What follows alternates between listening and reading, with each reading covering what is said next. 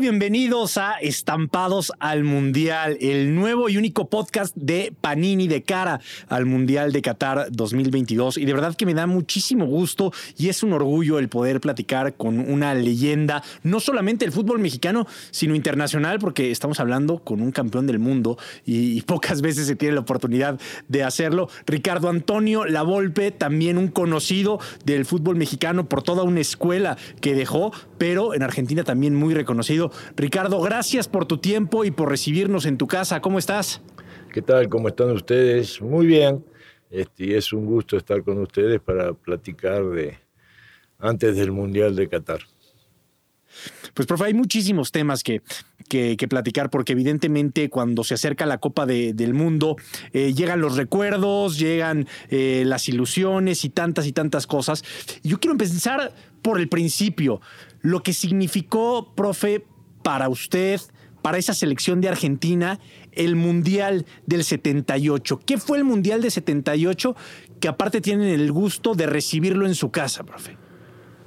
Bueno, yo creo de que fue un trabajo de César Luis Menotti de cuatro años, diría yo, porque empezamos en enero del 75, él fue nombrado en diciembre del 74 como director técnico de la selección y en el 75 empezamos a trabajar como si fueran unos microciclos, lunes, martes, miércoles con él, y miércoles a la tarde ya eh, nos íbamos para nuestros equipos para trabajar o miércoles a la tarde o jueves, viernes para jugar en los equipos que cada uno estaba en ese momento registrado. Entonces este, después de ese trabajo de él, se fue consolidando un sistema, un estilo de juego y hicimos, por supuesto, partidos amistosos, viajamos a Europa, que estuvimos en el 1976 por Europa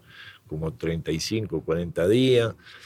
Y bueno, fue generando expectativas y en un momento difícil porque justamente el pueblo argentino, la gente estaba con la dictadura, con problemas, que podía, nosotros nos tomamos una responsabilidad de ganar ese campeonato, de ganar ese título por primera vez Argentina campeón del mundo, por darle una alegría al pueblo argentino. Y así fue. Gracias a Dios las cosas salieron bien y, y se sale campeón del mundo. ¿Y, en qué momento, profe, ustedes como grupo, como colectivo, se dan cuenta que están para cosas importantes? O sea, ¿cuál es el, el momento clave en donde dicen podemos tener éxito? Vuelvo a repetir, el trabajo venía, no, no fue de un día para otro, venía un trabajo de, de, años, de, te vuelvo a repetir, de partidos amistosos, de consolidar un sistema de juego, de, eh, Vos sabés que una selección se tiene que conjuntar el equipo, se tiene que, cada uno juega de diferente manera alguna vez en, los equipos que, está eh, jugando, uno viene de Independiente, el otro viene de River, el otro venía de Córdoba. Y el flaco, el flaco Menotti, fue trabajando y diciendo siempre lo mismo, ¿no? la selección va a jugar así, este es el sistema, este es el protagonismo, esta es la filosofía futbolística que él tenía, y olvidarse de cada uno lo que hacía en sus equipos. En la selección era un trabajo a través de un sistema defensivo y ofensivo, cómo defender, cómo atacar, y lógicamente con los partidos amistosos, con lo que te dije anteriormente, de haber viajado a Europa, jugar allá en Rusia, jugamos en, Hungría, jugamos en Polonia, jugamos en Alemania, en la otra Alemania que estaba dividida en aquel entonces, que fue, como te dije, en 1976. Terminamos jugando en España, y eso te va dando al grupo los resultados, el sistema. Vos sabés que todo sistema eh, se va asimilando y va dando confianza a través de los resultados, eso no hay ninguna duda, porque si vos trabajas algo y los resultados no se dan, empieza a haber dudas, que si estamos bien, no, creo que... Y después se hizo en la cancha de Boca, fueron como siete partidos dos meses antes, más o menos, tres meses antes del Mundial, donde ahí se consolida el equipo que, que estaba preparado para ir a buscar el campeonato. Fácil nada es, tuvimos partidos complicados con Brasil, en Rosario 0 a 0, se pierde un partido que no estaba previsto, que nos saca de la cancha de River, porque jugábamos en la cancha de River como, como locales, pero al perder contra Italia nos da eso a que tuvimos que viajar a Rosario, adaptarnos. Igual la gente siempre nos apoyó, la gente fue, vos sabés que el aficionado argentino es fanático, es de, de incentivar al equipo por sus gritos, su apoyo, y eso lo, nos ayudó en muchos partidos que, por ejemplo, en el último partido contra Holanda. Es un partido difícil, un partido ya definitorio para ver quién era el campeón y, la gente con su apoyo incentiva al equipo a ganarlo pero así como se puede sentir presión por ser local, por, por la responsabilidad de estar en casa con gente, también cuando consigues éxito, cuando ganas, cuando tienes gloria, el celebrarlo con ellos, eh, profe, eso debe ser impagable. No, lógicamente, como bien decís vos, hubo una presión desde el primer partido que, que se arranca el campeonato del mundo. Apenas eh, salimos campeones, eso fue eh, llanto, alegría, todo lo, que tenías dentro del físico, de, toda la etapa del mundial. Y entonces cuando salís campeón soltás todo, algunos lloran, otros se ríen, saltás, alegría total. Pero más que nada la alegría a darle al pueblo argentino el primer título del campeonato del mundo. ¿Cuánto tiempo toma dimensionar que eres campeón del mundo? O sea, porque me imagino que inmediatamente eh, sí celebras tal, pero debe de tomar un tiempo el realmente creértela y decir somos campeones del mundo. son logros eh, como profesional. Primero, como te dije anteriormente, no, no, por ejemplo, en mi caso, yo empecé en el 75 y el arquero era Filiol, después en el 76 era Gatti, grandes arqueros, uno jugaba en River, otro jugaba en Boca.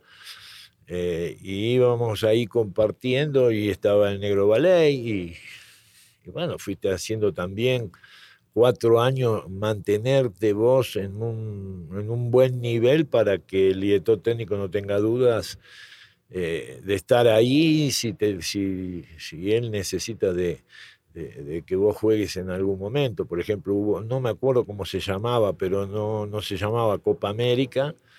Yo jugué en Brasil, jugué en el Maracaná, jugué contra Uruguay en el Centenario, porque justamente Filio fue a jugar la Copa Libertadores y tuve que jugar yo varios de esos, de todos esos partidos que se jugaban ida y vuelta, lo que después ya la Copa América se hacía directamente como sede fija.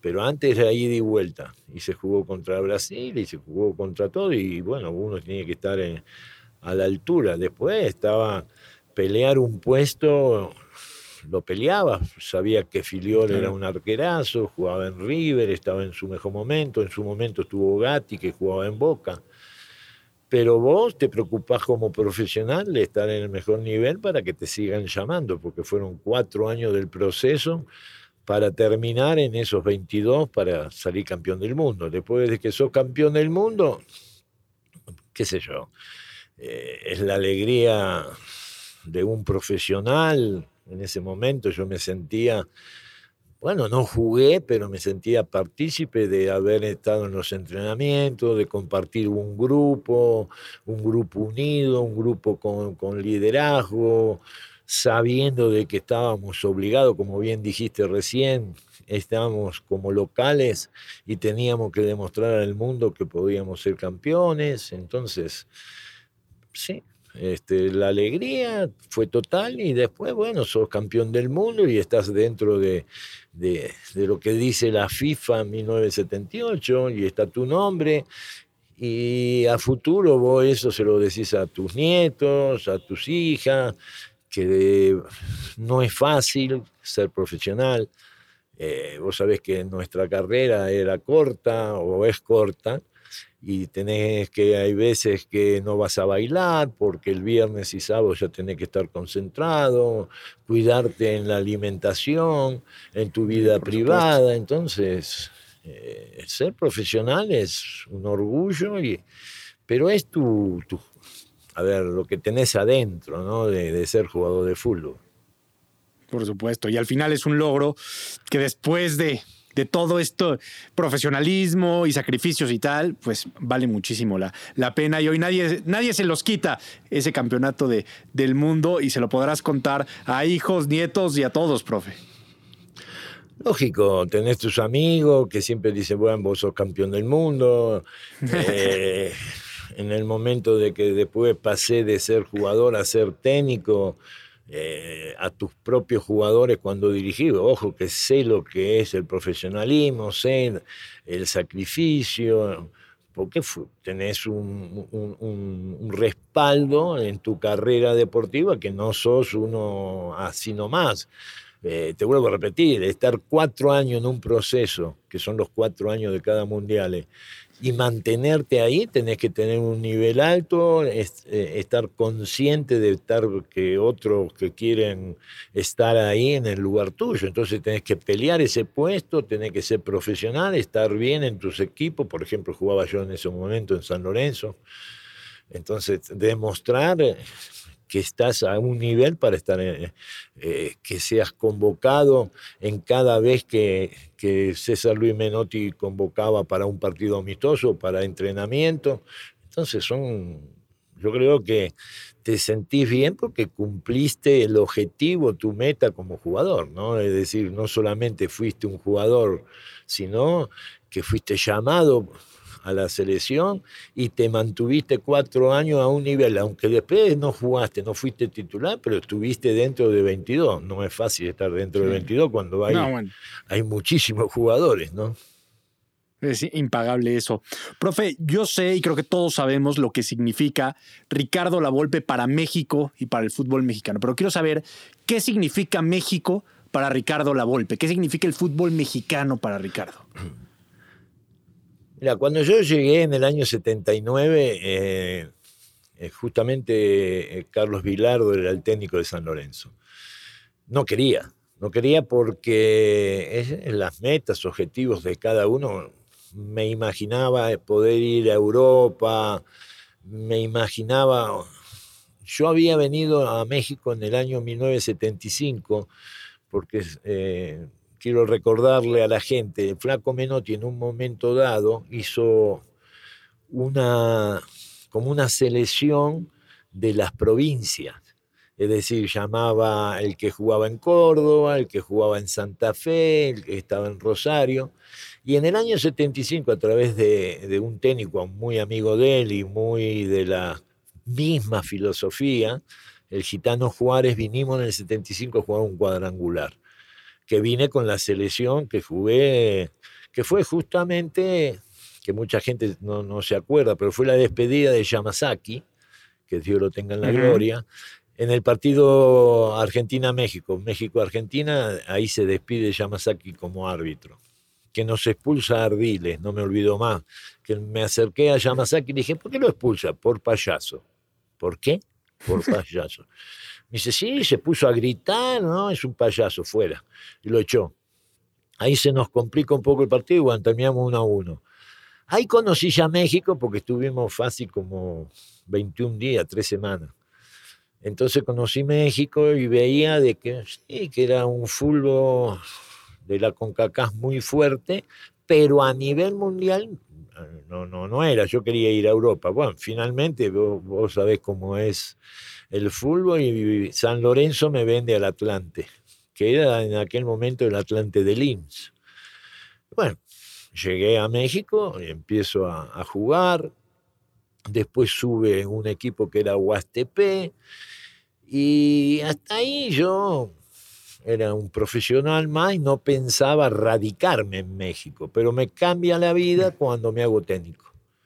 Ya cuando me hago técnico y cambio de, ser jugador a ser técnico, bueno, viene el crecimiento de tus hijas, eh, se adaptan tus hijas y empieza a cambiarte el panorama de la vuelta que yo quería hacer a Argentina, ya no la hice. Y México me, me acerco mucho, ya en el Atlas, creo yo, después paso al Toluca y, y vienen aquellas famosas encuestas cuando la gente me apoya para ser el técnico de la selección.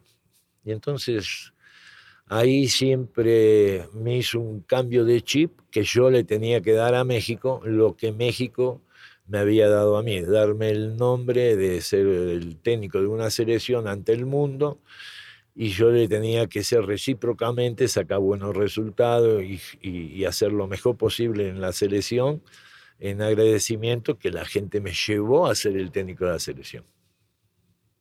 ¿Cómo se da ese, ese momento, profe, de platicar con los directivos, de poder lograr ser técnico de, la selección, porque no es para nada sencillo llegar a, ese puesto. No, no, estaba difícil y siempre tuve dudas de los directivos. Eh, no en el momento que ya soy nombrado, pero al principio cuando me, citan había una comisión de selecciones. Estaba, que estaba en aquel caso Pasquel, estaba Martínez, estaba Cuchonal, Garcés, había una comisión. Entonces yo veía eh, a través del contrato, cuando empiezo a leer el contrato, que era mucho finiquito, ¿viste?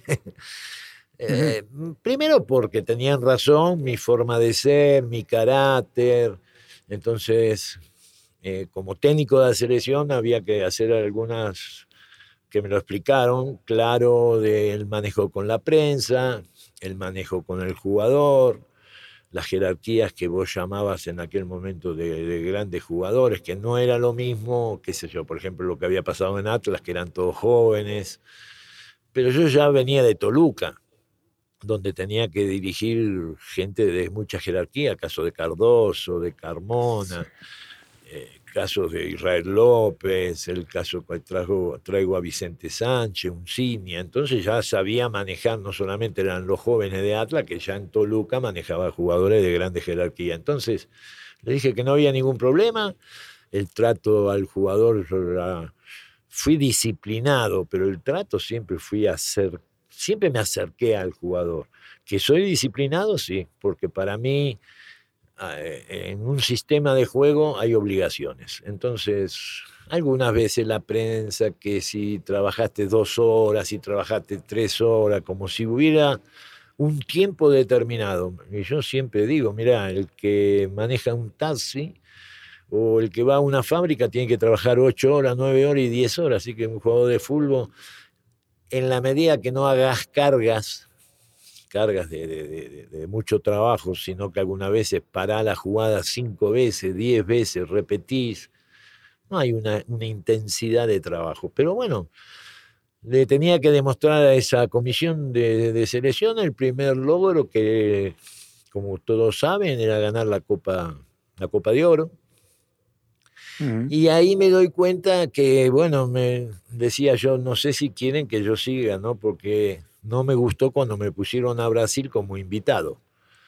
Es decir, si vos querés ganar, si vos querés ganar la Copa de Oro, como me pones de invitado a Brasil, ¿no? Es decir, sentía de que no es lo mismo jugar por jerarquía, por los jugadores que tiene Brasil, que jugar contra, no sé, contra Jamaica, jugar contra Trinidad Tobago, Honduras, es decir, son otras jerarquías, eh, hay que decir la, la realidad todavía el crecimiento de CONCACAF no está a la altura de Brasil, como no está a la altura de, algunos equipos de Europa. Entonces dije, bueno, la vamos a tener difícil, hay que ganarla, hablé con los jugadores, que finalmente son ellos los que lograron que yo me mantuviera en la selección por los resultados que sacaron. Se gana la Copa de Oro, se tuvo que ganar dos veces a Brasil, para no ir un partido definitorio contra Estados Unidos y tendrías que ir a Estados Unidos a jugar ese partido definitorio. Pero bueno, sabía que había una presión extra porque atrás de todo esto ya estaba en, las encuestas, antes que yo sea nombrado como técnico, en esas famosas encuestas estaba Hugo Sánchez. Después me pusieron hasta Escolari y me pusieron a Bianchi. y la gente siguió apoyándome a mí. Por eso estoy agradecido no solo de México como país, sino la gente que me lleva a ser el técnico de la selección. Porque estoy seguro que fue la gente de las encuestas que se hizo. Primero, porque estaban Manolo, estaban Ferretti, Hugo, yo, en su momento Bucetich, el Chepo pero cuando logro yo ser el candidato ahí, me ponen a Escolari, me ponen a, Bianchi, que ya eran técnicos de, gran jerarquía, y la gente siguió apoyándome, entonces no tuvo otra cosa, creo yo, que hacer. La comisión de selecciones me llama para firmar el contrato, pero estaba clarísimo que tenía que ser logros inmediatos, porque mm, sabía, entre comillas, que podía ser el Hugo por su nacional, ídolo, figura, ejemplo de, del fútbol mexicano ante el mundo cuando ya había ganado tantos logros como jugador en Europa.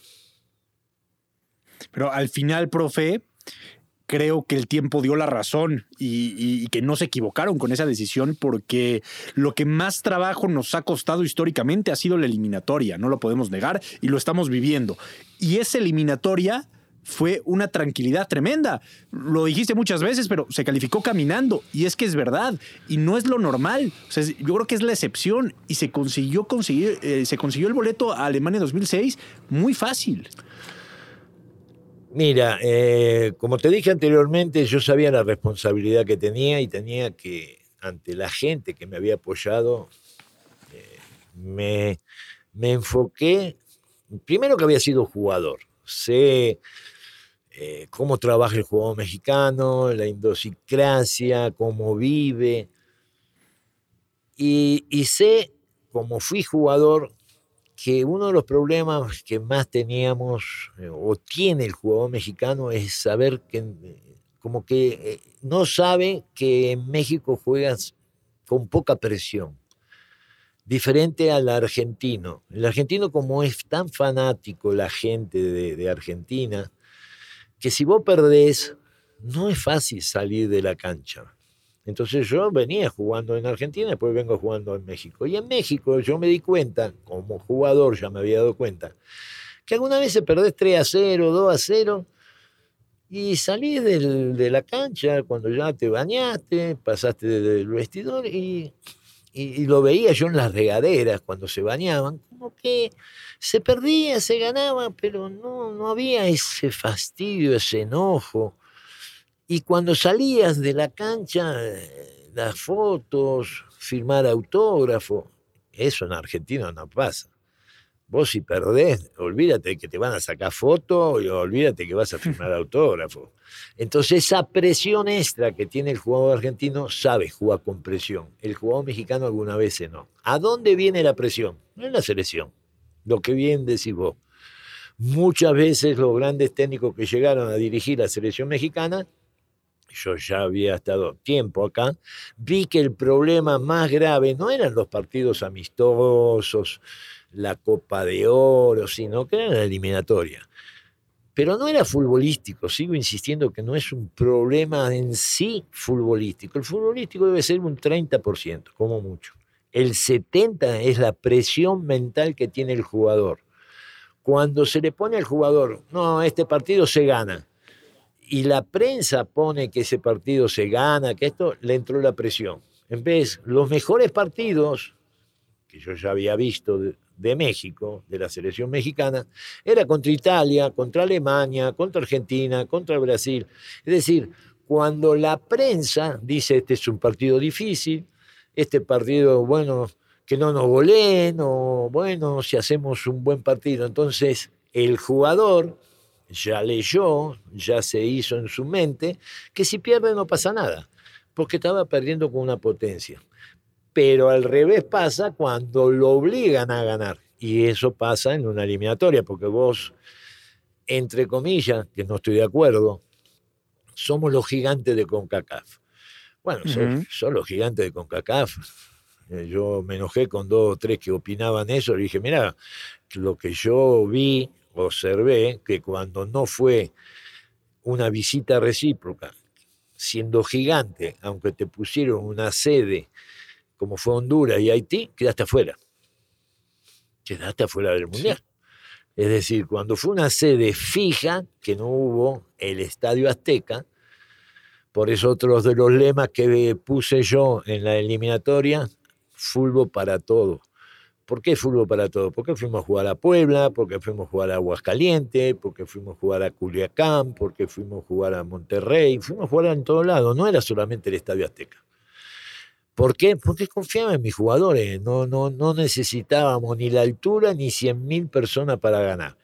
Podíamos ir a Monterrey, a Puebla, a Querétaro y sabíamos que este equipo ¿Por qué jugaba bien? ¿Por qué se lograron muchos objetivos? Primero porque mis jugadores entendieron de aquel microciclo que yo había vivido en el 78, lo que te dije anteriormente, el flaco Menotti, más allá que éramos grandes jugadores que jugaban en River, en Boca, Independiente, Racing, San Lorenzo. No, no. Él los tuvo. Él convenció una filosofía, un sistema de juego lunes, martes y miércoles trabajando con él hice lo mismo. Es decir, los técnicos vemos, observamos, agarro lo bueno y lo malo lo dejo. Algo bueno que había hecho para mí César Luis Menotti era esos microciclos. Y convencía a mis jugadores de esos microciclos y convencía al dirigente y a los presidentes y a los dueños. Tienen que prestarme los jugadores lunes, martes y miércoles. Primero para conocernos porque no es solamente una cuestión profesional, ah, llamo a este porque es bueno, ya, pero tengo que conocerlo si, si siente lo que es vestir una camiseta de una selección, no es lo mismo que de un equipo. Hay un país atrás, está el fútbol atrás mostrando al mundo el fútbol mexicano. ¿Sí me entendés? No es solamente porque juego en el América. Bueno, sí, el América es un, o Chivas, sí, son grandes equipos, Monterrey, sí, sí, pero la selección es un peldaño, pero mucho más arriba que los equipos. Entonces, al margen, yo vi cómo había pasado esa etapa de cuatro años en una selección. Como técnico sabía que muchos jugadores alguna vez cuando se pone la camiseta de la selección pesa. Y hay muchos que no responden por presión, porque no tienen o no controlan ese nerviosismo. Bueno, el carácter de cada jugador y ese jugador llega a la selección, vos ves que no responde lo que vos, ¿por qué lo convocaste? Vos lo convocaste porque, porque está destacando, se está mostrando en su equipo. Bueno, en su equipo. Ahora quiero en este funcionamiento. Y pesa, esa camiseta pesa. Pero como yo había sido ese jugador y había visto eso, dije, no creo equivocarme si hago los microciclos y vamos logrando todos los objetivos. El otro objetivo que muchos se olvidan fue ir, lo que pasó hace poco, agarré la sub-23 para ganar, el preolímpico que se le gana a Estados Unidos, acá en Jalisco, 4 a 0 se le gana, para ir a, a, una Olimpiada, que fuimos a Grecia, Atenas. Pero lo trabajé yo, yo no podía a ver, había un técnico, pero yo no podía confiar en algo que sabía de que era algo importantísimo por la generación de los jugadores jóvenes, mostrarse hacia el mundo ir a una Olimpiada. Pero es con trabajo, es con, con estar con el jugador y trabajar. Algunas veces cuando yo veo que solamente reunís a los jugadores para un partido amistoso o fecha FIFA, para un técnico se le hace difícil sin ninguna duda, porque no, no, no tienen el tiempo necesario alguna vez para poner su estilo de juego, su forma de jugar. Por supuesto, y, ese preolímpico y también los Juegos Olímpicos de, de, Grecia fueron, yo creo que muy importantes en el desarrollo. Y al final se, yo creo que se, vieron los frutos, profe, no solamente la eliminatoria, que ya contamos cómo fue, la Copa Confederaciones de Alemania, ese fue el pico más alto, yo creo, de la selección mexicana en mucho tiempo, no solamente en su proceso, sino hace mucho que no veíamos jugar tan bien a una selección mexicana y que nos ilusionara tanto por el esquema, por el sistema, sabíamos a lo que se jugaba. La Copa Confederaciones fue el que me dio para corregirte un pequeño detalle. La Copa Confederaciones de ese fútbol que desarrollan los jugadores, de cómo jugó la selección mexicana allá en Alemania, me da la confianza de preguntas así, medias detractoras, como digo yo, porque están siempre los detractores, de que como que venían lo más difícil, me querían poner la presión de la eliminatoria y se la querían mandar a mis jugadores, ahora viene lo más difícil, ahora vamos a ver si, si tanto como en la Copa Confederaciones jugaron, ahora viene esto que, claro que toda la prensa sabe que es difícil la eliminatoria, y como me salió de adentro, me salió sin pensar, hay veces que hay que contar hasta 10, como dicen, para contestar una pregunta. En ese momento me salió de adentro y dije, paso caminando. Porque, como bien decís vos, yo había visto Copa Confederaciones, cómo jugaba la selección, que ya estaba claro que no tuvieron miedo de salir contra Brasil, contra Argentina, ni con Japón, ni contra el propio Alemania por el tercer lugar, salir jugando, la, filosofía que yo había impuesto, el estilo de juego que había impuesto. No era que se asustaron contra Brasil y que la pelota era para arriba, no. El equipo estaba mentalizado y seguían con ese estilo de juego. Por eso sorprende, y hablan tanta gente, habló bien de México, en Copa Confederaciones, como habló Beckenbauer, habló Platini, habló Pelé. Sorprende que, por ejemplo, si le querés ganar a Brasil, si le querés ganar a Argentina, le teníamos que quitar la pelota. Y yo, si mi arquero o hay una infracción, tira la pelota para arriba, no, así no le gano. Eh, salíamos jugando en un saque de banda, en una infracción, cuando la tenía Osvaldo, salíamos jugando. Y mis jugadores entendieron eso después de un proceso de trabajo y claro, como bien decís vos, fue lo máximo de esa selección. Es decir, para mí esa selección lo que demuestra en Copa Confederaciones, futbolísticamente, si tengo que analizar, no fue tan total en, el Mundial. Y vuelvo a repetir, Copa Confederaciones, sí, es ante el mundo mostrarse los campeones de cada, de cada continente. Me parece bárbaro. Pero no está la presión de una eliminatoria ni está la presión de un mundial. Es, es, un, es como la, es algo que van los mejores, pero no hay una presión como es el mundial en cierta manera. Entonces, viene ese nerviosismo que te vuelvo otra vez a decir que conozco este fútbol, conozco, nos falta jugar más con presión. No es futbolístico porque lo futbolístico hubiera sido Copa Confederaciones y no es lo que ahí sí logramos el 100% o el 95%, porque no, no llegamos a la final porque perdemos por penales con Argentina. No es que Argentina nos gane. Empatamos uno a uno y fuimos a penales. Bueno, se perdió y pasa Argentina a la final, que es goleada por Brasil, donde nosotros le habíamos ganado a Brasil. Y vamos a tiempo suplementario por el tercer lugar contra Alemania en Alemania, siendo ellos locales. Pero si vos me decís, ¿y el Mundial? El Mundial se juega muy bien, sí, pero no la excelencia que habíamos hecho en Copa Confederaciones. ¿Por qué? Presión. Presión. Y, fue una Copa Confederaciones también difícil, profe, porque hubo un tema muy polémico que fue el de Carmón y Galindo, que como director técnico, ¿cómo manejarlo? Para que no le impacte al grupo, para que eso no, no, no distraiga al entorno, no distraiga a los jugadores, no, no los distraiga y sigan jugando también como lo estaban haciendo. No, lo hablamos con FIFA, lo hablamos con los jugadores. Este, nosotros hicimos bien las cosas, lamentablemente. No, yo no sabía eso. Los laboratorios todavía no estábamos a la altura de lo que es el antidoping y, las pruebas que se hizo eh, en Pegaso, eh, que era antes de viajar a, Copa Confederaciones, esas pruebas que se sacan, que, a mí no me gustaron, pero finalmente dije, bueno, háganla, porque era como dudar de tu propio jugador, ¿no? Porque le haces pruebas. Es decir, me caía un poco ante el grupo decir, dudo de ustedes que me van a hacer una prueba de antidoping. Pero bueno, en el convencimiento, federación, no sé, la, comisión de selección ya estaba, eh, ya estaban los dirigentes, no, no, esta prueba hay que hacerla. Va a Estados Unidos y tarda. Y tarda. Al tardar, viene el error ese que ya habíamos viajado, ya estábamos en Alemania cuando vienen los resultados.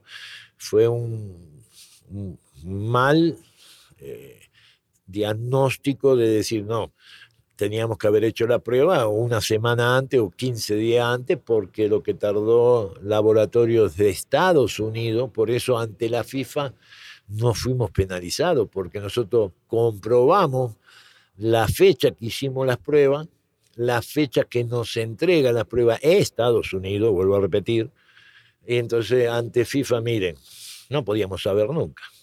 Después de que sabemos, sí, lamentablemente tenemos que dar de baja a los dos jugadores.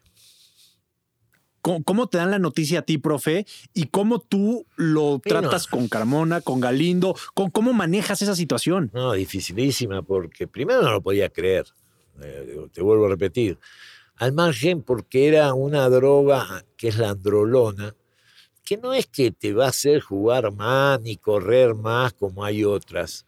Esta es más para fortalecer, eh, mostrar más los músculos. Entonces yo le decía, pero para colmo, Carmona y Aarón, que tenían unos físicos privilegiados. Si vos me decís, por ejemplo, cuando sale Carmona empieza Juan Méndez. Vos me decís Méndez, sí, es, es así. Vos me, decís, me decís Osorio, es así. Pero lo que era Carmona, Aarón Galindo, un físico privilegiado, no lo podía entender, ¿no? Bueno, ni ellos, porque hubo un error lógicamente, allá en, la Noria, eh, a donde trabajaban para el Cruz Azul, ante un instructor, a donde se hace fuerza, donde se trabaja las pesas, dio un líquido que contenía eso. Ni ellos sabían, ni ellos sabían, ni ellos, eh, porque vuelvo a repetir, si sabía que tomaban eso cuando hacemos la prueba en Pegaso, hubieran dicho, ojo que yo estoy tomando esto pero ni ellos sabían. Por supuesto. Profe, después de, esa Copa Confederaciones, llega a la eliminatoria, se consigue el boleto y llega uno de los momentos yo creo que más difíciles para todos los técnicos, que es hacer una lista de 23 futbolistas para ir a una Copa del Mundo.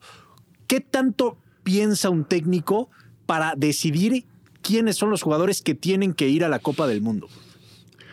Mira, yo no tenía ninguna duda porque este, mi idea como técnico, mi idea, no quiero decir que todos los técnicos la tengan, o, no es ni la mía la verdad, pero cuando me, cuando me hice como técnico, había algo que para mí, más allá de los grandes jugadores, más allá que todos creen que los grandes jugadores ya ganan el partido, yo voy más en la estrategia, la táctica, el sistema contra el sistema. Siempre fui. En esos momentos la mayoría de los equipos de, yo calculo que después del 86, ya en el Mundial de México, la mayoría jugaban 4-4-2, dos volantes de contención, dos buenos volantes por afuera, generalmente estos los creativos, con dos puntas. Yo jugué casi toda mi vida, jugué con línea de cuatro y era arquero. Pero la gente algunas veces no entiende que esa línea de cuatro era contra tres, porque cuando yo jugaba eran dos extremos y el nueve. Entonces era lógico lateral contra extremo, lateral contra extremo, dos centrales contra el nueve. Eso era normal de todos los equipos. Cuando yo veo que nadie jugaba, en ese momento nadie, porque después del 2010 empiezan a jugar 4-3-3 de vuelta.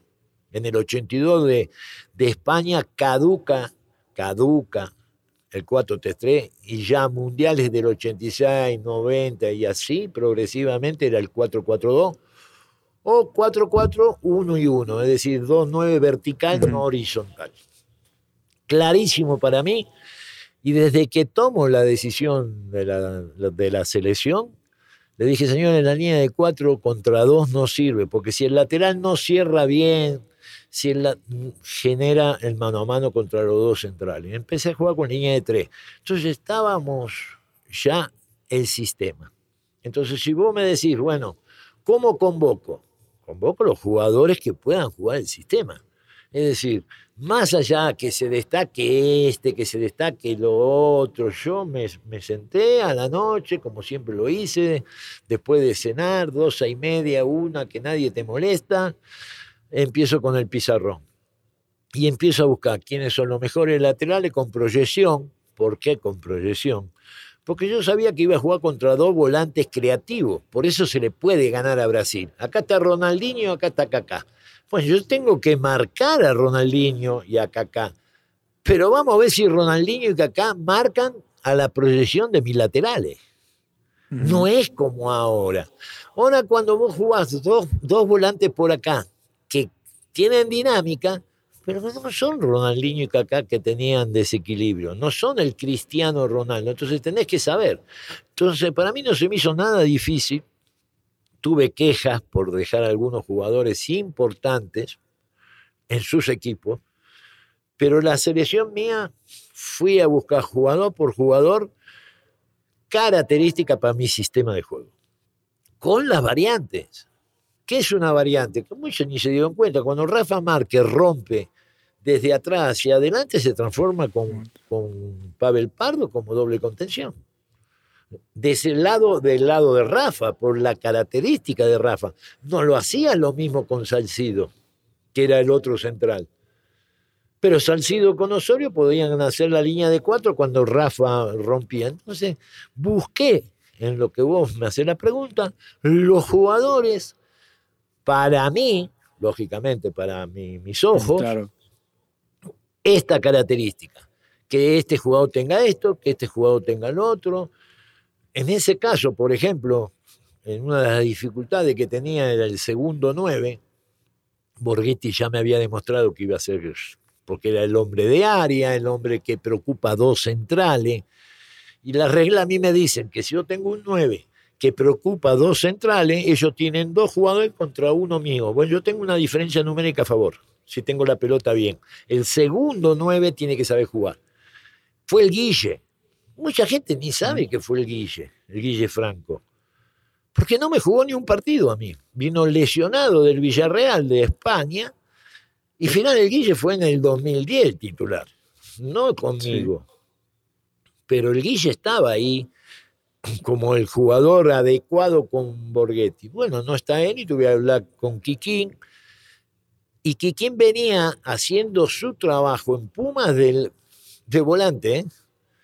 De volante, no jugaba como... Y entonces, bueno, hablando con Kikín, trabajando con Kikín, que es un profesional 100%, otra de las cosas que busco, que el jugador sea profesional, que, que entienda que la estrategia, existe la palabra estrategia, no es poner el jugador y jugamos, no, no, no, para mí existe una estrategia, una táctica, como existe la táctica fija, saber aprovechar los dos hombres que van en la barrera si yo pateo con uno.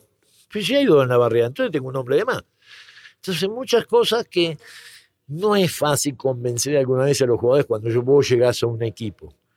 Yo estuve contento porque fui convenciendo a mis jugadores a que era diferente. Si yo tenía que regalar el mano a mano, yo lo regalo. Si la pelota la tengo yo.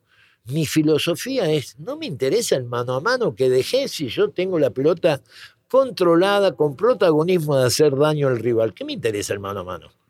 Ah, bueno, si la pierdo, bueno, eso ya eso es otra segunda opción. La primera opción la tengo yo. Ahora, si la perdemos, bueno, por eso salíamos en los riesgos del mano a mano, Salcido y Osorio, que se quedaban contra los dos puntas de ellos, por ejemplo, contra Brasil, Adriano y Robinho. Pero a mí no me interesaba ese mano a mano. Si yo la pelota la tenía con Rafa Márquez. Yo sabía que iba a hacer daño a Brasil porque tenía ese jugador. Entonces, si vos me decís, ¿dudaste? No. En cuatro años yo ya sabía eh, todos los jugadores que habían pasado por la selección, por los partidos amistosos, por los trabajos lunes, martes y miércoles en esos microciclos. No tenía duda de decir, bueno, para mí, para el sistema de juego, son estos. Guardado, por ejemplo, creo que fue en el último año, antes del Mundial, ahí cerca ya, seis, siete meses antes del Mundial, que empiezo a ver a Guardado lo que él hacía en Atlas pero dije, este jugador es diferente. Ahora, ¿qué tenía que ver yo? ¿Por qué lo convoco antes? Para verlo en la selección, si a la edad que tenía no le pesaba la camiseta. No, le va a pesar. Y después me demuestra en el partido contra Argentina que, bueno, ahí, ¿por qué sale? Porque el nerviosismo, esa presión, lógicamente no duró los 90 minutos. ¿Por qué? Que ahora con su experiencia dura los 90 minutos fácilmente, pero antes, cuando tenía esa edad, esa presión de jugar contra Argentina, que él ni sabía, él se entera dos horas antes, cuando yo hago la charla técnica. Ahí dijo, uff, tengo que jugar. Entonces esa presión no lo demostró futbolísticamente. Su físico, al, formar el ácido láctico por el nerviosismo, se empieza a contracturar, lógicamente, y tuvo que salir y entra Morales, ¿no? Ramoncito. Sí, así fue. Pero Decías, profe, te vuelvo a aclarar, para nada dudé de los jugadores que iba a llevar a la selección. Decías, profe, no, no hay duda, pero al mismo tiempo también hubo crítica o cuestionamiento porque jugadores importantes se quedaron. Yo creo que el tema de Cuauhtémoc Blanco fue el que más sonó. ¿No había manera de que Cuauhtémoc Blanco entrara en ese sistema y en lo que tú querías? Lo que pasa es que, a ver, en un proceso que vos tenés, vos ya estás viendo, por eso lo vuelvo a, decir, yo, él no es que no estuvo, estuvo en la eliminatoria, se gana un partido en la eliminatoria con Costa Rica, eh, de visitante, partidos importantes, ganar de visitante en una eliminatoria. Entonces, eh, todos fueron analizados, vuelvo a repetirte, entonces empiezo del 1, eh, y empiezo a poner puntaje y verdaderamente no, como volante yo creía que no tenía la dinámica de lo que es, el fútbol moderno y estamos hablando de años, de muchos años atrás, peores ahora. No lo vi por ese lado. Él acostumbrado a ser un generador, pero yo en mi mente hay dos facetas. Genero pero después tengo que marcar. No es solamente general. Para hacer un pressing, no puede haber ningún jugador que no corra. Si yo quiero hacer un pressing y ser agresivo eh, en, un pressing en alto, como se dice allá, allá, no dejar jugar a un Brasil, no dejar jugar a una Argentina, no puede haber ningún jugador que no esté cooperando para el pressing. Entonces, en eso empecé a dudar, quizás no en la creatividad y, en la calidad del, jugador en una faceta, en la faceta ofensiva. Yo pensaba mucho también en la faceta defensiva.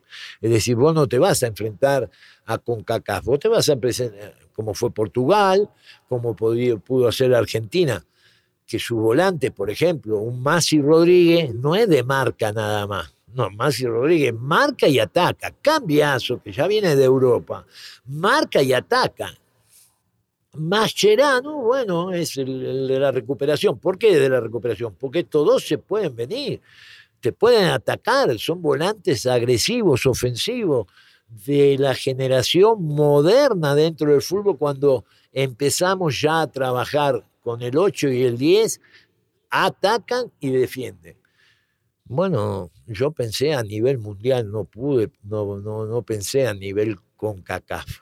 CONCACAF ya había pasado, ahora había que pensar a competir contra equipos, por ejemplo, a mí me preguntaban, ¿Holanda o Argentina? No, Argentina. Yo no me quería enfrentar a Holanda. Yo creía que podíamos ganarle a Argentina. Entonces yo pensaba ante esos equipos. Si me toca Holanda, me tocó Portugal, no era lo mismo que si me toca Argentina, si me toca otros equipos. Hay diferencia. Uno tiene más juego, Brasil, Argentina, pero no tiene quizá la dinámica, pero tiene menos jugadores habilidosos, eso seguro. Pero bueno, eh, si vos me decís, ¿alguna vez pensaste que pudiste llevar algunos jugadores que dejaste? Bueno, mira, lo analicé, lo pensé miles de veces. antes de dar, acordate que yo había dado como 26. Hasta el último momento quedarme con, con los 23 jugadores. Pero bueno, cada uno, si te equivocaste, bueno, sos, un ser humano y te pudiste haber equivocado. No sé. En mi manera de ver en ese momento, no. Y fue un mundial, profe, en donde llegamos con mucha ilusión por lo que había pasado en la eliminatoria, lo que había pasado en la confederaciones, por lo bien que jugaba. Y cuando llegan eh, los primeros partidos, eh, ¿fue como te lo imaginabas o te diste cuenta que un mundial era totalmente diferente y que había otras dificultades? Ahí es lo que te digo como, como uno como que toma como experiencia. Vuelvo a repetirte, el jugador, para mí, necesitamos tener mayor competencia en el sentido, eh, por ejemplo, en México no sigue habiendo descenso, eh, el, el, que juega para, mostrarse, para mostrarse en expansión no tiene ascenso, lo que no se da cuenta el dirigente, el directivo, que quizás no fue jugador o, es un dirigente más empresarial, no se da cuenta que eh, habrá, vamos a poner, son 18 equipos en la primera, vamos a poner primero, en la primera 18, de esos 18, obligados, serán como mucho 8 para salir campeón. Obligado por la gente. Tigre, Monterrey, América, Chivas, obligados Mm, te pondría ahí Cruz Azul, Toluca. Después, ¿quién? Entonces, el de Puebla no juega como el del América. No tiene presión. Sí juega. Lógicamente todos queremos ganar, yo, soy yo fui jugador de fútbol, todos queremos ganar, pero no tienen la presión, tenemos que salir campeón. A ver si me explico. Entonces, sí, sí, sí. esa dificultad de que yo te digo, no es lo mismo jugar con presión que sin presión. No viene de ahora. Si, ustedes hablan con muchos técnicos que tienen títulos, ¿qué pasó en la selección? Si fueras, por ejemplo, si yo tengo la imagen o uno de los míos, por un lado, qué filosofía tenía, la rompió en Huracán y llega a la selección, y sale campeón del mundo. Ese es el Menotti. No, que salen campeón y cuando agarren a la selección, que tener los mejores jugadores de México, fracasás. No te entiendo. Entonces no sos el, el mejor. Escolari, cuando llega la selección de Brasil, es porque la rompe el Palmeira. Pero después tiene que demostrarlo ante la selección con otra presión. Ahí me vuelvo a repetirte que no es fácil. No es lo mismo dirigir un América, un Cruz Azul, un Tigre, un Monterrey, que otros equipos. ¿Por qué? Porque la exigencia y esa presión y saber manejar eso, necesitas ganar el campeonato. Yo dirigí Boca. Y por no lo lograr en dos últimas fechas, vos fijate a dónde se... Yo un punto necesitaba.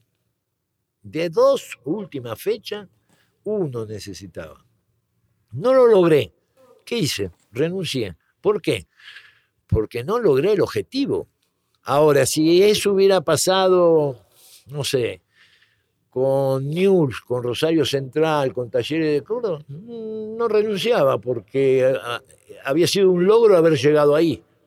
¿Sí me entendés?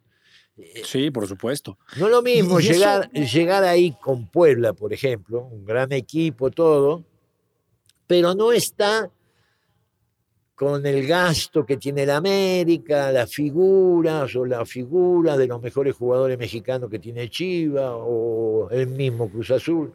No, es otra presión.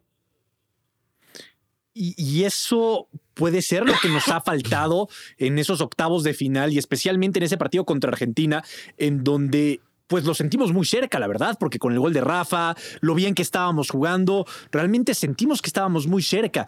¿Qué, para ti, qué fue lo que nos faltó para poder eliminar a Argentina y avanzar a cuartos de final? Como todo el mundo lo dijo, no solamente porque hablé acá, te vuelvo a repetir, después del Mundial yo me fui a Argentina. Fui a dirigir Boca y después estuve dirigiendo Vélez. Este, escuchando a la gente, periodistas, dirigentes, aficionado, el taxista, o cuando ibas a, a comprar algo al súper. La gente te decía que lo que vio todo el mundo, superaste, superaste a Argentina, futbolísticamente. Pero esa superación nos faltó la definición. Es decir, vos pudiste tener el manejo, el protagonismo. Es decir, Osvaldo no fue figura. Ni nos pegó en el poste ni en el travesaño. Para darte un ejemplo, se habló de un gran partidazo México-Brasil allá en Brasil. Pero ¿cómo? México jugó muy bien y nunca lo entendí. No, se sacó un muy buen resultado el 0 a 0. Pero México no pudo jugar muy bien si le hicieron una canción a Ochoa. ¿Cómo? A ver, a ver, a ver. No te entiendo, ¿cómo? La figura fue Ochoa, le hace una canción a Ochoa y México jugó bien. No, para nada. Se sacó un muy buen resultado. Son dos cosas diferentes. Nosotros con Argentina jugamos muy bien. ¿Por qué? Porque Osvaldo no fue figura, ni nos pegó en los postes, ni nos pegó en los travesaños. Todavía nos hacen un gol increíble de un jugador que es derecho. Cuando la está bajando, la clava con la zurda en el ángulo, en tiempo de compensación. Ahora, ¿qué faltó? En el último tercio de la cancha, definición. Es decir, el protagonismo pudo estar, el manejo estuvo, la posesión de balón estuvo, le quitaste la iniciativa a Argentina, no llegó a Argentina.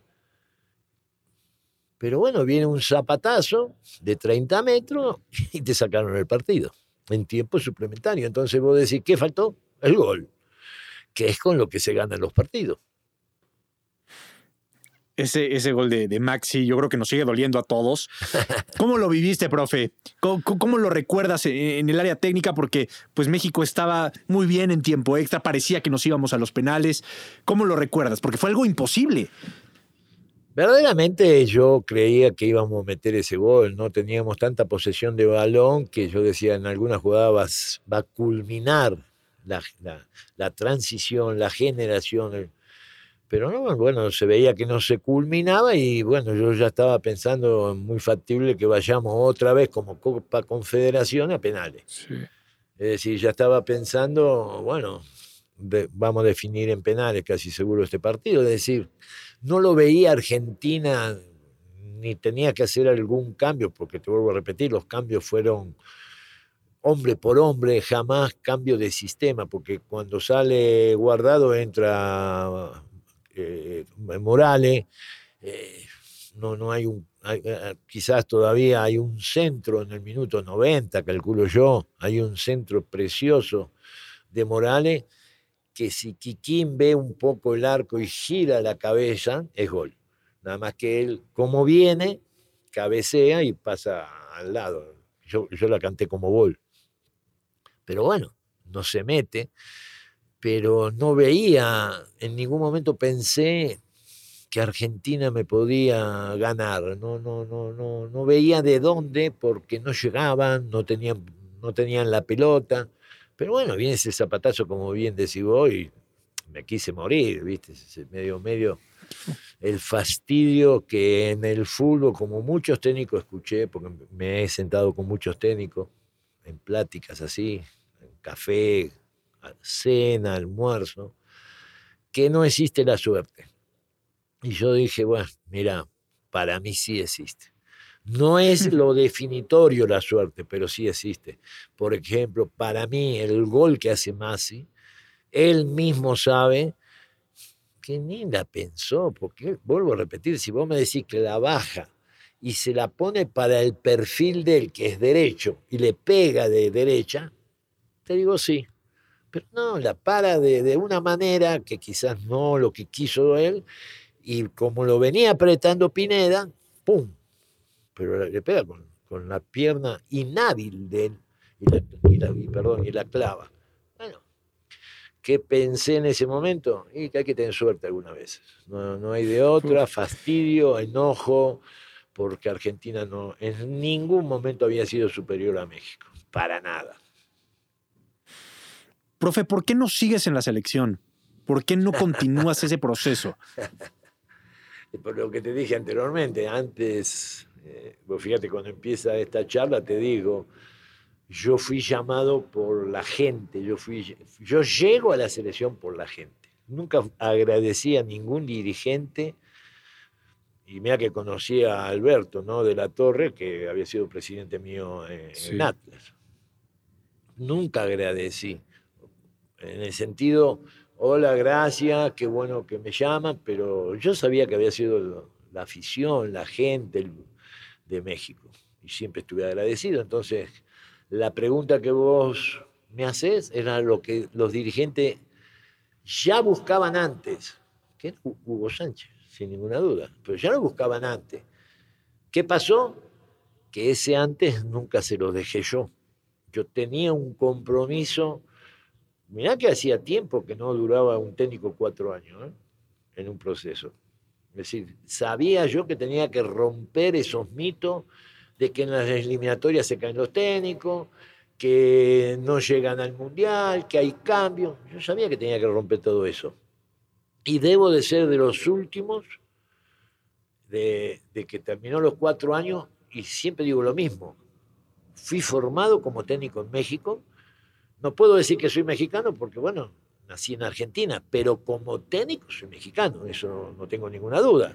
Estudié en el centro de capacitación, me acerqué a, muchos técnicos, a Roca, a Monsiváis, eh, tuve grandes profesores eh, y profesores de otra materia, en psicología, en la anatomía, para saber más o menos como técnico qué es el cuerpo humano. Entonces siempre estuve agradecido a México porque me formé acá y me mostré ante el mundo acá en México. Entonces, alguna vez pienso, ¿por qué siempre el extranjero y no el técnico mexicano? Pero bueno, ahí ya tenían al técnico mexicano, como bien decís, que ni, me, ni es que nos sentamos y me digan, ah, no, la Volpe pidió mucho, o no, yo quería, yo quería seguir el proceso porque yo ya venía trabajando cuatro años y había trabajado en una eliminatoria en la sub-23 para ir a una Olimpiada, sabían quiénes venían abajo en generaciones para ser ya en la selección mayor. Pero no, ya estaba de antes que Hugo Sánchez iba a ser el técnico, ya estaba, eh, pero desde el día que fui nombrado. Pero bueno, yo sé que gracias a los jugadores que, entendieron, que entendieron el sistema, que aceptaron los lunes, martes y miércoles trabajar. Y yo creo de que a través de ello hubo una gran comunicación y tenían líderes como Osvaldo, líderes como Osorio, Rafa Márquez, jugadores como Salcido, en su momento Carmona, Pavel Pardo, Borghetti, teníamos jugadores muy fuertes, Ramoncito que venía demostrando quién era, joven Espineda, Luisito Pérez, venía el crecimiento de Cinia, estaba para seguir. Pero bueno, acá es más relaciones, más, no sé, cuestiones eh, ante la vista, quienes más, no por logros lógicamente por logros, ¿no? porque considero que había trabajado cuatro años con mucho sacrificio, vuelvo a repetir, con lunes, martes y miércoles, con convencimiento, pero se olvidaron de un proceso de, se hicieron más de 39, 40 partidos en Estados Unidos. Yo soy el que abro lo que hoy paga Estados Unidos, lo abrimos nosotros, ¿eh? eso no hay ninguna duda. Entonces, nueve jugadores habían ido a Europa. Nadie lo dice. No solamente nueve jugadores se fueron a Europa, fuiste cabeza de serie en un mundial. Porque después te dicen Osorio, están los detractores, ¿eh? ojo que los detractores siempre están en contra mía. Y me hacen reír porque son detractores, pero no son pensantes. Son, como siempre les dije yo, y se enojan, burritos. Porque vos no podés decir, no, Osorio pasó gateando. La Volpe caminando, pero Osorio pasó gateando. Y yo le digo a esos detractores, burrito, ¿fueron cabeza de serie? No. Entonces, ¿cuál fue la selección mejor? Ah, pero están los detractores, ¿qué vas a hacer? Pero a mí, a mí es lo que más me motiva alguna vez estar en el fútbol, para estar en contra de esos detractores. Y, hoy, ¿cómo ves a la selección, profe? Hoy un momento complicado porque estamos cerca de, la Copa del Mundo. La eliminatoria fue muy complicada. El ambiente no es el mejor. Hoy, ¿cómo ves a la selección de Gerardo Martino? Yo creo que tenemos algo muy importante. Eh, ¿En qué sentido? El mundo me demuestra un fútbol hoy que hablábamos que nuevamente puede estar ahí el 4-3-3 que puedes utilizar el 4-2-3-1 como dicen, que era el 4-4-1-1, ya lo hacía Zidane con Henry en, Francia, el 4-1-1-1, pero hoy la prensa dice 4-2-3-1, bueno, vamos a, decir que es el nuevo sistema, antes era 4-4-1-1 y antes fue 4-4-2. ¿Por qué digo que tiene algo muy importante en México? Por los jugadores por afuera. ¿Qué son los jugadores por afuera? ¿Que tenemos que saber trabajar? Sí. ¿Que está faltando eso? Y sí, nos debe estar faltando un poco. Cuando vos tenés los jugadores determinantes por afuera, el fútbol me sigue diciendo que es uno contra uno. Mi extremo, mi volante contra tu lateral. Mi extremo, mi volante contra tu lateral. Uno contra uno. Para lograr eso tengo que tener un muy buen manejo, un buen protagonismo, transición de pelota para decirle, toma, y a ese Tecatito, a ese Lozano, al mismo Diego Laines, a mí me encanta Aquino, por ejemplo, esos jugadores que desequilibran el mano a mano, México los tiene. ¿Por qué se complicó? Los primeros dos años no, venía muy bien Martino, ¿por qué quizás ahora se complicó y hay un poquito de duda, desesperación? Porque cuando Martino empieza con, este, con esto que te estoy diciendo. Para tener amplitud tenía los dos extremos, los dos wing con el 9. Pero tenía dos volantes con llegada, andaban muy bien, que era Herrera y Guardado. Y acá el 5, Elson Álvarez, que puede ser cualquier otro porque es el de recuperación. Los dos jugadores importantes para ese sistema también es el 8 y el 10 y los dos extremos. Se le empieza a caer esto, y quizás sí le faltó un poco a Martino de decir, bueno, ya sé quiénes son los jugadores afuera, los que están jugando en el exterior. Si hubiéramos tenido una reunión, le hubiera dicho, hacer microciclos. En momentos determinados que no haya copa, algo importante, primero está la selección. Hacer microciclo y mejor trabajo con todos los que estaban jugando en el ámbito local, en el ámbito en el ámbito nacional. Entonces, para buscar ese 8 y 10, que en sus equipos quizás no juegan, pero tienen la característica del jugador para poder hacerlo. Ahí está la duda. ¿Qué sistema?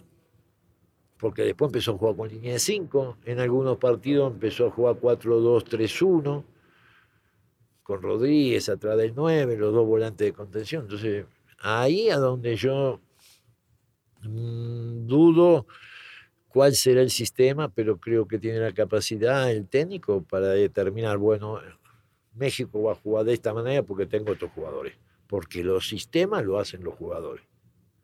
Y la convocación que tenga que hacer él es sobre el sistema que va a emplear en el Mundial para llamar la característica de esos jugadores. Un grupo muy complicado, porque siempre que toca Argentina en el mismo grupo, ya, ya es difícil la cosa. Pero, ¿crees que, que Gerardo Martino va a poder encontrar ese sistema para avanzar a octavos de final o soñar con cuartos de final y ese tan ansiado quinto partido, profe? Te vuelvo a repetir, eh, yo creo que yo estuve en un mundial eh, pero la capacidad que tiene Martínez es impresionante. Dirigió la selección paraguaya, dirigió la selección argentina, estuvo dirigiendo en un Barcelona. En Newell hizo un trabajo espectacular. Entonces yo lo, yo lo tengo como un técnico muy capacitado, un técnico con inteligencia de saber resolver lo que yo creo. Por ejemplo, tenemos que tener en cuenta y decirle a la gente que hay veces que en la selección es difícil porque los grandes jugadores o, los grandes sistemas que tienen los grandes equipos lo conforman los jugadores extranjeros. Por eso tiene el problema Chivas. Chivas hasta, hasta que no entienda que tiene que tener al mejor técnico como director técnico deportivo. Es decir, llama a un Manolo Lapuente, llama a, no sé, a Mesa, llama al mejor técnico para trabajar abajo, para darle una transición de trabajo en la 15, en la 17, en la 20, formando a... Son cosas que yo, yo hay veces que digo, pero ¿de qué están hablando? Si vos no tenés un director deportivo de pantalón corto, las visorías que hacen están mal. Porque las visorías que vos hagas, tenés que buscar los jugadores para el sistema. Es decir, ¿cómo quieren que juegue? que brille, que saque resultado. Bueno, hoy te dice el fútbol que hay dos sistemas. El mejor, ante la vista, lo que hace un Liverpool, un Manchester City, cuando lo hizo el Barcelona es el 4-3-3, con la modificación que es mínima, el 8 o el 10, acá tienen 5 en el 4-3-3. Olvídate los dos de afuera. Para hacer el 4-2-3-1 es uno de estos dos que sepa marcar más y el otro se queda. Y ya generaste 2, 3, 1, no, pero es una cuestión de trabajo. Pero las visorías tienen que estar buscando esos jugadores extremos, importantes para que te den la amplitud. La selección tiene el mismo problema. ¿Por qué tiene el mismo problema? Porque los grandes jugadores lo conforman los extranjeros. Entonces, ahí Martino, por eso te digo que faltó los microciclos. Porque vos me decís, en mi etapa, en mi etapa también. ¿Cuál es el problema? Mi etapa también. Por eso yo tenía que ver si Luisito Pérez, por ejemplo, para ponerte un ejemplo, un guardado era 10 y, y, de repente puede ser el cuarto volante por afuera o el extremo. Eso lo tenía que ver yo lo tenía que trabajar yo. Las horas de lunes, martes y miércoles, esos entrenamientos me dio el convencimiento si me estaba equivocando con ese jugador que yo lo había visto en su equipo. Pero lo que tiene que tener mi ojo, a ver, este es un extremo y volante. No, no, pero este puede ser un segundo nueve. ¿Por qué? Porque es habilidoso, porque en el uno contra uno te mata. Por eso pude poner por ejemplo, en un equipo tan grande, tan grande como todos hablan del América, y debuta un pibe que no había cumplido los 17 años como Diego Laine. A ver, explícamela. En un equipo como América, las mejores figuras y todo. Pero a mí me llenó el ojo un pibe donde ya dije, no, este es de otro mundo.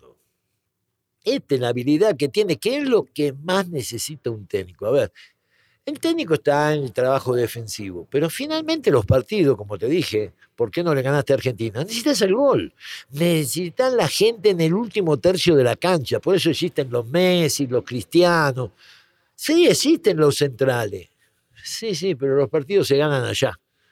Acá más o menos con dinámica, fuerza, arreglas la situación de mitad de cancha para arriba, en el último tercio, no, no la arregla nadie, la arregla solamente el jugador.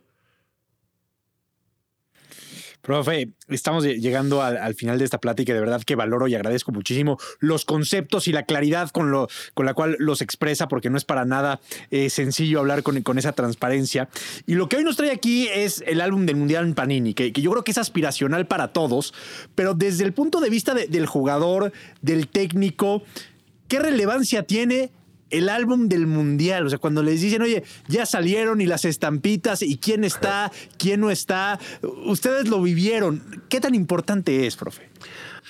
Imagínate que yo me ponía contento, eh, que siempre había tres figuritas difíciles, entonces tenía que buscar los grandes jugadores, caso Pelé, caso un Garrincha, un Rumenich, qué sé yo, ¿no? Entonces estar, como bien decís vos, dentro, como jugador estuve, dentro de esos recuadros que bien lo decís, que lo tiene FIFA, quienes estuvieron en el Mundial de 78, y como técnico en un 2006, en el Mundial de Alemania, son logros, son, te halaga o son logros te, te hace sentir bien que fuiste alguien dentro del fútbol, fuiste alguien que trabajaste, que todo lo tensión, presión, finalmente tiene un valor, ¿no? No solamente te tensionaste, te presionaste y no llegaste a nada. Algunas veces, eh, por ejemplo, bien esta pregunta, hablan de títulos y muchos de esos no eligieron nunca un mundial. Y yo creo que para un técnico, primero como lo dije como jugador, haber llegado a estar dentro de 22 en un mundial, lo hice, lo logré. Y para mi persona, para cuando estoy en la almohada, dije, logré lo máximo de un técnico, estar en un, primero en la Olimpiada con los jóvenes, estuve, gané el preolímpico y fui a una Olimpiada. Y logré lo que no, no, no muchos técnicos pueden decir, estoy en un mundial. muy pocos. Muy, muy pocos. Profe, gracias de verdad por su tiempo, lo valoramos muchísimo. Eh, un fuerte abrazo hasta Guadalajara y de verdad que un lujo el poder escuchar sus conceptos y entender un poco más de, de fútbol con usted. un abrazo y muchas gracias. No, es un gusto para mí que haber estado con ustedes, hablar con ustedes. Gracias, que Dios quiera que esto salga todo bien y cuando ustedes quieran. Fuerte abrazo a todo México. Gracias, profe.